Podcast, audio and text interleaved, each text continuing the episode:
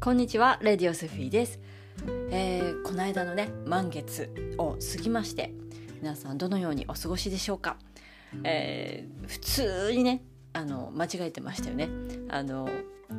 えっ、ー、と16日この間ね月曜日日本では月曜日だったんですが、えー、満月はさそり座の満月なのに普通に間違えて双子座の満月ってねなんかこう張り切って言ってたのを自分で聞いてブーって笑っちゃったんですけどあの中身は合ってるんです言い間違えたですっていうところなんですが、まあ、自立と、まあ、執着を捨てるっていうねそういうところ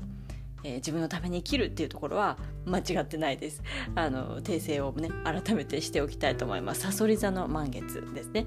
でしたということです。えー、そんなねあの動きのある中でですね、えー、いろんなことがねそれぞれの人生の中で起きているはずです。今本当に大切に大切に毎日を生きなければいけない時代かなって思いますね。それぞれのね人生のテーマっていうのはありますので大なり小なりはあるとは思うんですがあの本当に必要なことしか起きない世の中そして自分の魂が望んだことしか起きない世の中まあ現実です。自分の身の回りの現実もう本当に目にね見える範囲の現実っていうのは自分が望んだことしか起きないです。まあ、多くの人はね「いやそんなこと望んだつもりはございません」ってね言うんですけれどもそれは、まあ、修行者としてはちょっと恥ずかしいよっていうところです。あなた自分の心見えてないですよねっていうところ潜在意識ちゃんと把握できてないよっていうのをこう大公表してるみたいな感じになっちゃいますからね。あのちょっと修行者としてはちょっと恥ずかしいよ。お勉強不足をね自慢してるようなところになっちゃいます。そんなつもりはございませんってね自分の望んだ人生が起こってるなんて、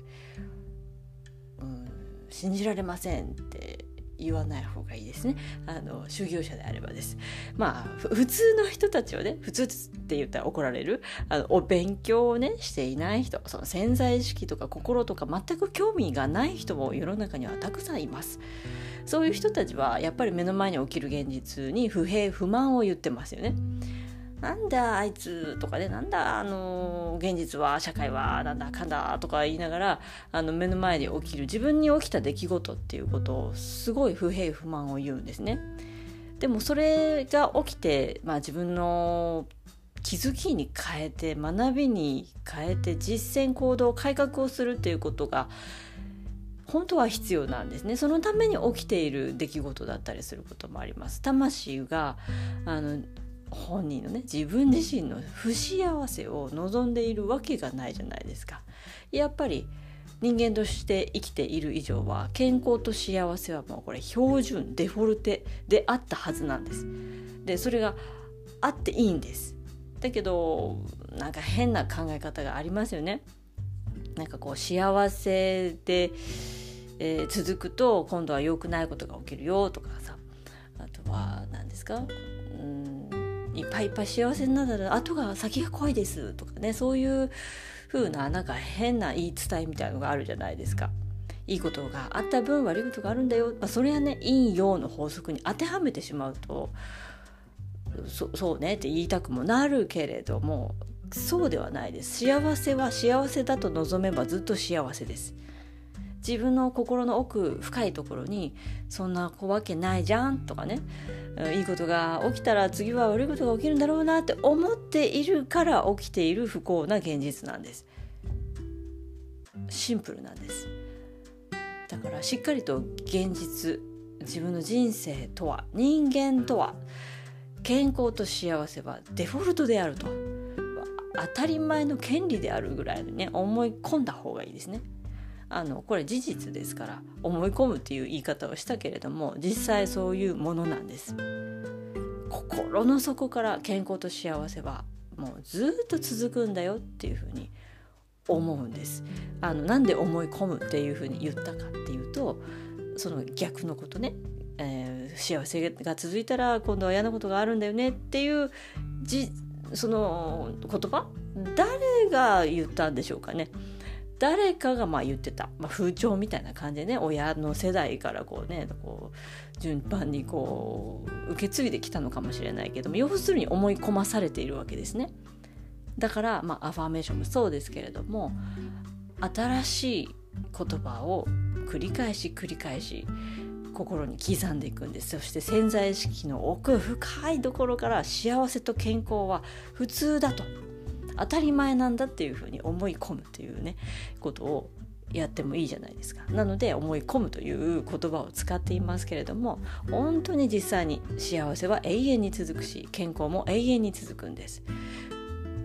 じゃあなんでみんな具合悪いの？とかねあの不幸な人も世の中いるじゃないって、まあ、そういうツッコミがね来そうですよね。だからって話でその方の心を見てみましょう。どういう思い癖がありますか？どういう潜在意識を持っていますか？そこを見ればすぐ答えが出ます。お話をしていれば感じるじゃないですか。相手の方がすごくポジティブな発言が多いなとかなんかネガティブな発言が多いなとかっていうふうにこうねどんな人と会話しててもそういうのが節々に見えますよねでそういうものはやっぱり潜在意識から来る言葉ですから思いがあって次言葉がありますのでそしてそのまま行動につながっていくわけですだから不不幸せそうなネガティブな発言をする人はそのままその通りの現実に向かって歩いていってしまいます。まあ、いわゆる引き寄せの法則とも言えるんじゃないのかなとは思いますね。でポジティブな言葉をねよく使う人感謝の言葉を使う人っていうのはまあいいことだらけですね。それも引き寄せの法則ですね。自分の人生は自分で作ることができるよっていうことなんです。もう作っているんですすでにね。であればまあいい人生をね送ってる人はもうそのまま進んでいけばいいけれどもなんかうまくいかないんだよなっていう人がもしいたらですね自分の思い言葉行動をよくよく見るっていうことが必要です。見てないと気づけないものなんですね。だからビッパッサナーしていきましょうねと言います。えー、自分の行動動きだけではなくて、まあ、瞑想のねビバサナ瞑想をする時は自分の呼吸だとか、えー、体の動きだとかね歩く瞑想とかもありますけれども動きをよくよく見ますが、まあ、私はあのー、皆さんには感情も見てください。思考も見てくださいというふうに言います。そうしなければ次現実何が起こるかがわからないからです。もうね朝起きてから自分が考えたり思ったりしたことをしっかり見ている。見ているとその通りの現実が起きます。うん、たまにはねネガティブそうなことをたまには私もふと考えたり思ったりすることもあるんです。そうするとすぐ起こる。来たっていう感じでねあそうすると「あすいません私でした」って言って、えー、もしね次そんなようなことが起きたら起き、うん、考えそうになったらですね「おっと危険よ」って言ってね取り消しておきます。しっかりと取り消しっていうことをしないと意外とですねこれが宇宙に発信したまんまになりますおかしな望みをねこう発信したまま、まあ、思考したまま放置するとですねそれそのままこう何て言うんですか雪だるまが転がってったみたいな感じでどんどんどんどん大きくなってそのままドカンと現実化していきますだからどこかでその雪玉を壊しておかないといけないわけですね。えー、その転がり落ちていくおすぐすぐ大きくなっていく雪玉はですね取り消しておくというかまあもう壊しておく、ね、転がしっぱなしに結構みんなやってるんですよね。だけどそれ結構危険です。大きくなって自分にね雪玉ドカーンってかか 落ちてきますからあのほらね思ったでしょってそれいつ叶うかなんていうのはまあわからないわけですね。そういうの時のタイミングもあるでしょうし、えー、自分のその時の周波数だったりねそういったものによってそれがどんどん大きく自分にか振り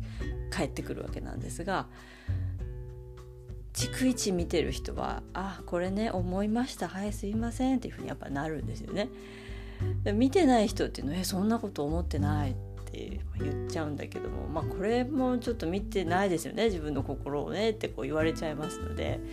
あのなど何も言い訳ができないというわけですよ。自分の人生に対して。あなたが自分が作り出している思考言葉。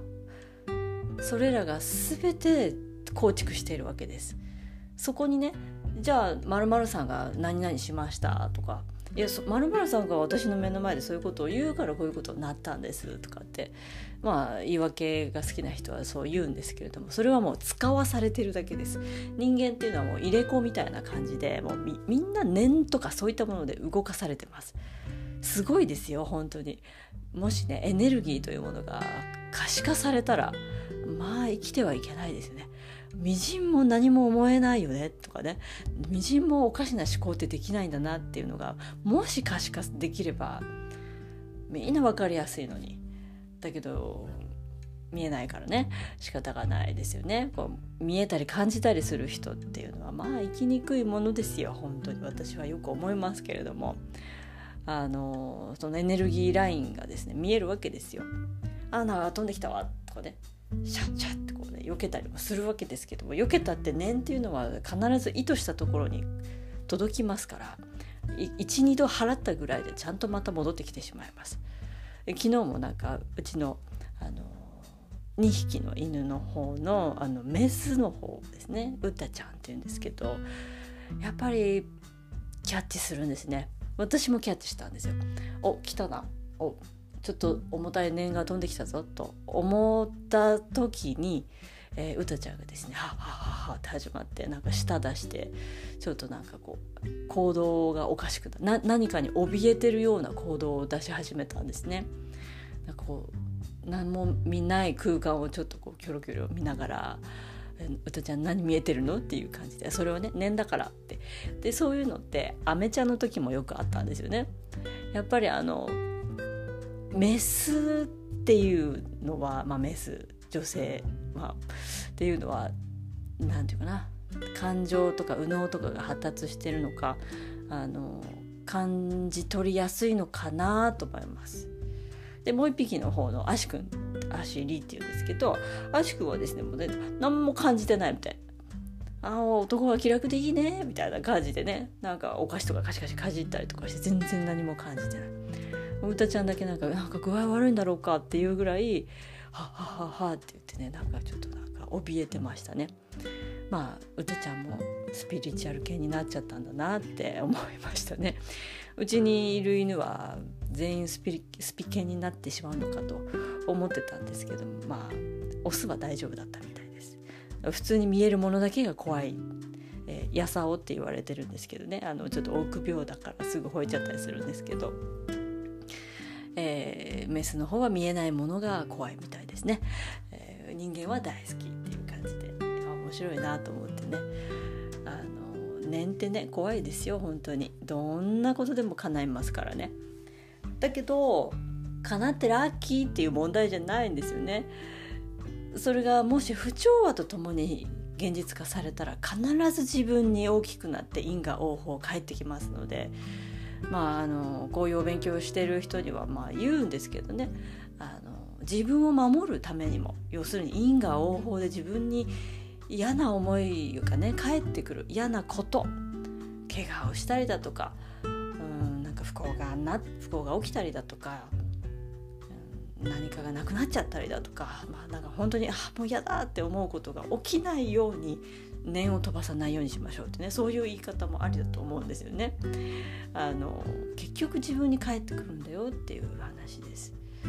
あの欲とかですね、えー、そういったものも気をつけなきゃいけないかなと思います。思い方って結構大事ですから。そのね昔、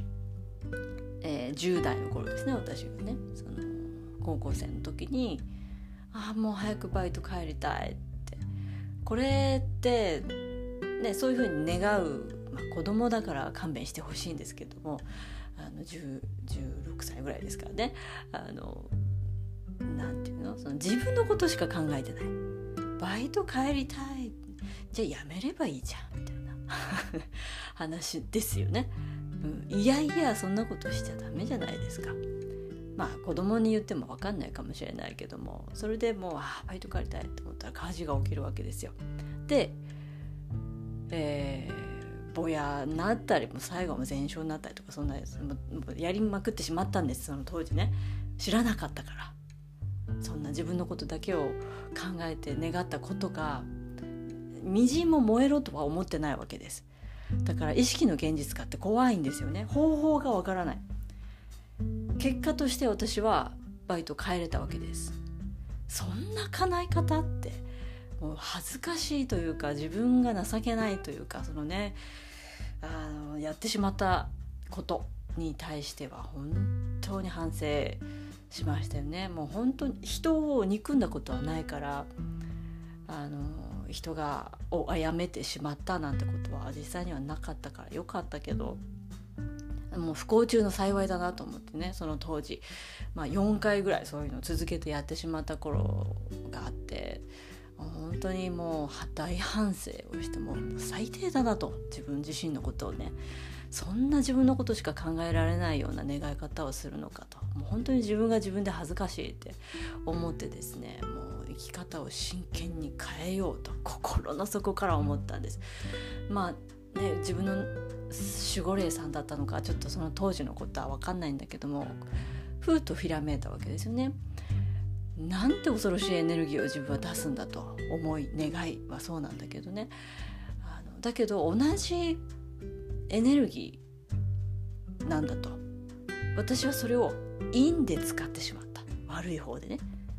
外欲とか自分のことしか考えないような感じで使ってしまった。だけどきっと願い方を変えればいい方向で使えるってなんかひらめいたんですよね。声が聞こえたっていう感じではなかったと思うんですけどなんかそのそういうふうにひらめいたんです。きっと陰と陽光と闇同じエネルギーを使い方さえ間違えなければ自分は大丈夫だっていうふうに思ってまあ本当にその当時心の底から人生を闇というかね、使い方をやめていい方向に使おうとそしてやりたくないことは絶対やらないぞっていうふうにね決めたわけです。なんでかってね燃えちゃうからっていうね謎の、えー、思い方かもしれないんですけど本当に方法っていうのは、ね、自分の願いの現実化の方法っていうのところまでは全く思ってなかったわけですから本当に気をつけなきゃいけないけれども多くの人がそういうことをやっている。自分のことしか考えてない人っていうのは大体そういう願い方をしてしまいますね。まあ自分のことしか考えないっていうのは要するに保身だったりもするとは思います。自分を守るために。自分可愛いからね、うん、自分を守るためにそういう、えー、我欲、うん、で、まあ、物事をね思ったり考えたりしてしまうんだけれどもそういう生き方してると、まあ、やっぱり因果応報返ってくるわけですよ。なんか嫌なこと起きるんだよななんかアクシデント起きるんだよなっていうのは、まあ、大会過去に何か思ったり考えたりしたことが自分に返ってきてるだけなんですよね。まあほぼそうですね100%って言ってもいいぐらいですね。だからまあもしねそういうことが自分の身の回りにね起きてるっていう人がもしこのラジオの向こう側にいたとしたらですね本当に自分の頭の中をよくよく見る思考を見る感情を見る自分が願ったこともしっかり見ないといけない。それで見ていれば次に起きたこと1ヶ月2ヶ月後に起きたことがあ自分だよなっていうのが分かるようになります。分かるようになったらじゃあどう思えばいいんだろうか。自分だけじゃなくて周りの人も幸せにできるような思考の仕方感情の持ち方そういったものをやってみたいと思うと思うんですね。だって帰ってくるの痛いもん っていう感じでねそういう時にそういうのを使ってもいいと思うんですよ。でそういうふうにしてあのいい思い方っていうのを心の底から自分を変わろうって思えば絶対できますからそういうふうにして、えー、進んでいくともう帰ってくることはいいことばかりです。なんでこんなに私よくしてもらえるんだろうっていうことばかりが続きます。例えばただ何か買い物をするために入ったお店のレジ、ね、お金を払って「はいさようなら」っていうだけのあのレジでの対応とかがめちゃくちゃ親切えこ例えばコンビニでこんなにすごいサービス受けていいんですか？とかでなんかすごく当たりが良かったりだとかですね。なんか本当に人に親切にしてもらったりだとか助けてもらったりだとかそんなことばかりが続く人生になっていくんです。それが続くとやっぱりね最初に言ったように幸せは永遠に続くんだなって確信ができるようになります。それもやっぱり自分の思いから発することを一生懸命ですね見て見て見てあの自分の現実化現実化をしっかりとですね受け入れてですね、えー、やっていくといいんじゃないかなと思いますまずはそのまずは自分の心をね見る思考を見るっていうことを、えー、やってみてほしいなと思いますそれではまた。